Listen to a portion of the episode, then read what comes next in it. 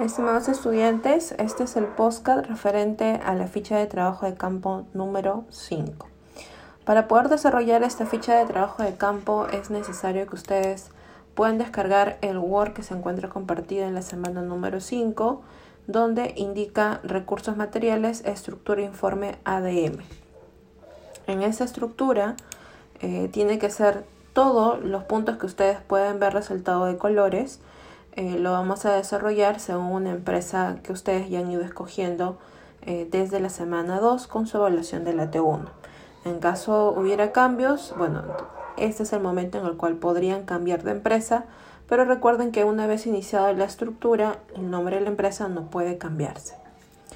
Em, según esa estructura, todo lo que está de amarillo es lo que deberíamos eh, ir avanzando para la ficha 5, en este caso el punto 1 hasta el punto número 4. El punto número 1 sobre antecedentes de la industria se refiere en que debemos colocar a qué industria se enfoca o dedica como actividad económica o rubro o sector la empresa que ustedes están analizando. Por ejemplo, si yo selecciono en este caso una empresa que se dedica de repente a ofrecer platos de comida, ¿no? O un tipo de servicio restaurante, entonces yo tendría que averiguar cómo se originó la industria de restaurantes a nivel internacional, nacional y local, donde ustedes estén analizando.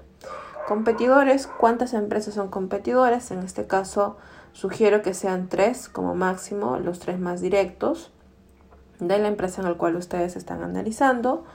Luego, en el punto del análisis de las cinco fuerzas del Porter, FODA, PESTEC, son herramientas de diagnóstico que se desarrollan en la semana número 5. En el FODA son cuatro elementos en cada uno de los factores, en el PESTEC son dos elementos por cada uno de los factores y en esta parte donde está el informe no va el gráfico. Los gráficos o tablas o imágenes deben ir todos en anexos tal cual como el modelo informe que se le está juntando en la semana 8. En el caso del punto 2, en el caso del punto número 3, son netamente informativos sobre la empresa. Concepto de la empresa, a qué se dedica, marca, cuál es su marca corporativa actual. Si hubiera una línea histórica, de repente podríamos mencionarlo. Eh, por qué le colocaron ese nombre, quién fue el influyente, o por ahí de repente si hubo temas de cambios de tipología, colores, también porque se hizo los cambios, o qué es lo que refleja actualmente la marca que ustedes están analizando como marca corporativa. Misión, la misión de la organización, visión de la organización, valores corporativos de la empresa. En esta parte es buscar si la empresa lo tiene. En caso no lo tuviera, eh, yo les voy a enseñar en la sesión cómo poder definir una misión, visión, valores corporativos.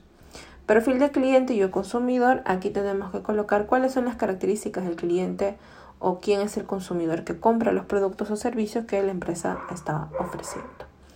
En el punto 3A, producto, portafolio, servicio, tenemos que mencionar solamente en lista, redacción, eh, cuáles son los productos principales o las líneas de producto o servicio.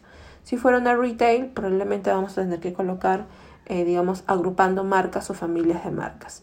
Si, digamos, tiene una gran eh, portafolio, mencionamos los principales productos o los principales servicios. De estos mismos productos mencionados, cuáles son los rangos de precio que aproximadamente ofrecen al mercado.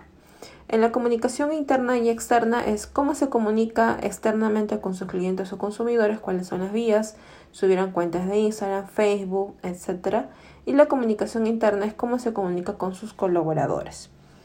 En el punto 4 del objetivo general es el objetivo general que sigue la empresa de forma eh, total. Bien, se entiende que ese objetivo debe ser a largo plazo. En el caso del punto B, objetivos departamentales son objetivos que deberían estar eh, por áreas funcionales. En este caso, ustedes ya tienen la práctica sobre que cada una de las áreas funcionales tiene que tener sus objetivos corto, mediano y largo plazo. Por ejemplo, si dentro de la estructura la empresa tiene cinco áreas funcionales, deberíamos presentar, en este caso, 15 objetivos. ¿no? Son tres objetivos, uno a corto plazo, uno a mediano plazo y uno a largo plazo. Luego en el punto C, con eso terminamos, que es la ventaja competitiva de la empresa. ¿Cuál es el elemento diferenciador? Eso se coloca en un solo párrafo eh, en redacción. Y eso hasta ahí es la ficha número 5. La fecha y la hora pueden encontrar en la entrega en el, en el Blackboard donde indica trabajo de campo. Ahí están para que se puedan orientar sobre la fecha y la hora de la entrega de este documento. Siempre sugiero por favor que coloquen el documento en versión PDF, bien, para que no alteren ningún tipo de texto. Si hay dudas, la estructura modelo lo pueden encontrar en la semana 8 en la parte final. Gracias.